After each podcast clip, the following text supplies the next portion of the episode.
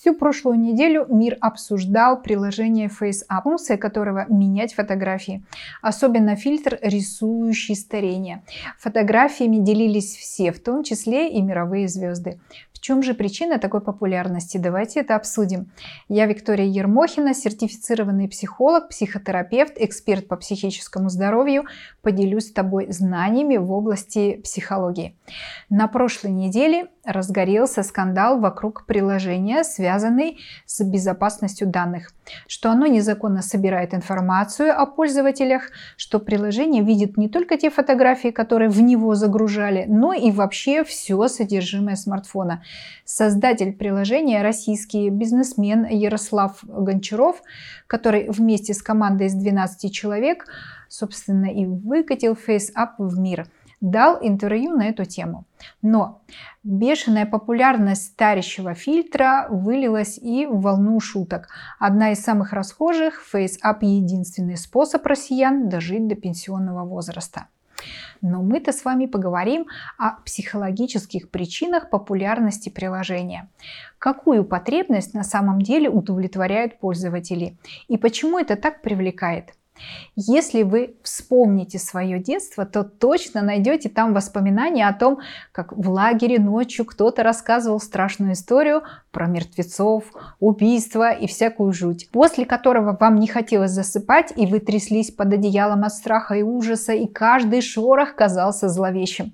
Ну и вспомните еще более ранние народные детские сказания – в черной-черной комнате за черным-черным роялем сидит черный-причерный человек. По мере нашего психического формирования мы нуждаемся в том, чтобы такие сложные экзистенциальные понятия, как смерть, боль, старение, размещались в нашей психике и находили там место. Конечно, один из способов – это прикоснуться к переживанию, прожить это чувство. В психологии это называется отыгрывание страхов или травмирующих ситуаций. Страх смерти толкает нас заигрывать с ней, примерять ее на себя. Не думая, что все это понимают, так же, как и мы в детстве не понимали, почему мы продолжаем слушать под одеялом в лагере леденящую душу истории. Конечно же, это заботливые механизмы бессознательного проводят мероприятия по адаптации нашей психики к таким значимым и трудным для принятия событиям, как старение и в конечном счете смерть. Еще мы в лагере с девчонками зажигали ночью свечку и смотрели в зеркало. С помощью теней наводили себе морщины и смотрели, как мы будем выглядеть в старости. Это любопытство характерно для подростков. Своего рода футуропрактика, процесс модуляции будущего. Что тоже облегчает у молодых людей процесс идентификации и восприятия целостности себя как личности. Сложен процесс осознавания и восприятия своего развития. Очень индивидуальное реагирование на трансформации, протекающие в биологической и социальной сфере нашей жизни.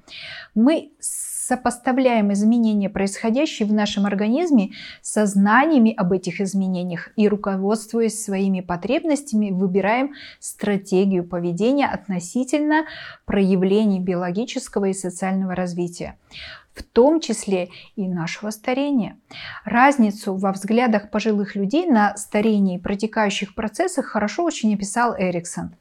В развитии человечества он выделил восьмую стадию, которую человек проходит в старости. Эта стадия характеризуется выбором между интеграцией как целостностью и отчаянием и изоляцией. В первом случае человек воспринимает свою жизнь целиком, с ее уникальностью, собственной историей и с хорошими ну, или негативными переживаниями. Главным приобретением становится мудрость как верх аккумуляции жизненного опыта и осознавание ценности разных образов жизни, в том числе восприятие себя внешне, своих внешних изменений. Во втором случае, при несоответствии своей самооценки человек впадает в отчаяние, сожаление о своей жизни, непринятие внешних изменений и страх перед беспомощностью и смертью. Такая парадоксальность состарившихся изображений и восприятием себя на самом деле молодого человека помогает формированию позитивного отклика процессу своего старения. Даже если изображение пугает, есть запас молодости и ресурса выдержать восприятие своей трансформации. Неплохо увидеть так же, как твое старое лицо одобряется друзьями и незнакомыми людьми, а не отталкивается. Напишите в комментариях, как вы воспринимаете свои состаренные изображения. Делали ли вы вообще эти фотографии?